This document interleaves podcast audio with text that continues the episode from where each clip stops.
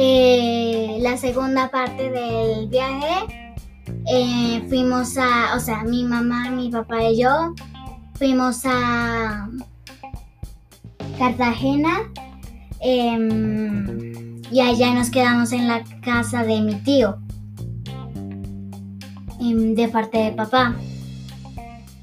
Y tenía su, o sea, su casa casi como un gallinero porque tenía dos, dos gallos, dos pollitos, un pato, un perro y un gato y tres pájaros. Y allá fuimos a la ciudad amurallada, que es donde,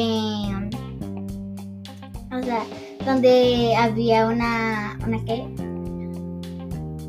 Una vista al mar muy bonita y también, ah, también qué? Así, y también daban paseos en carruaje.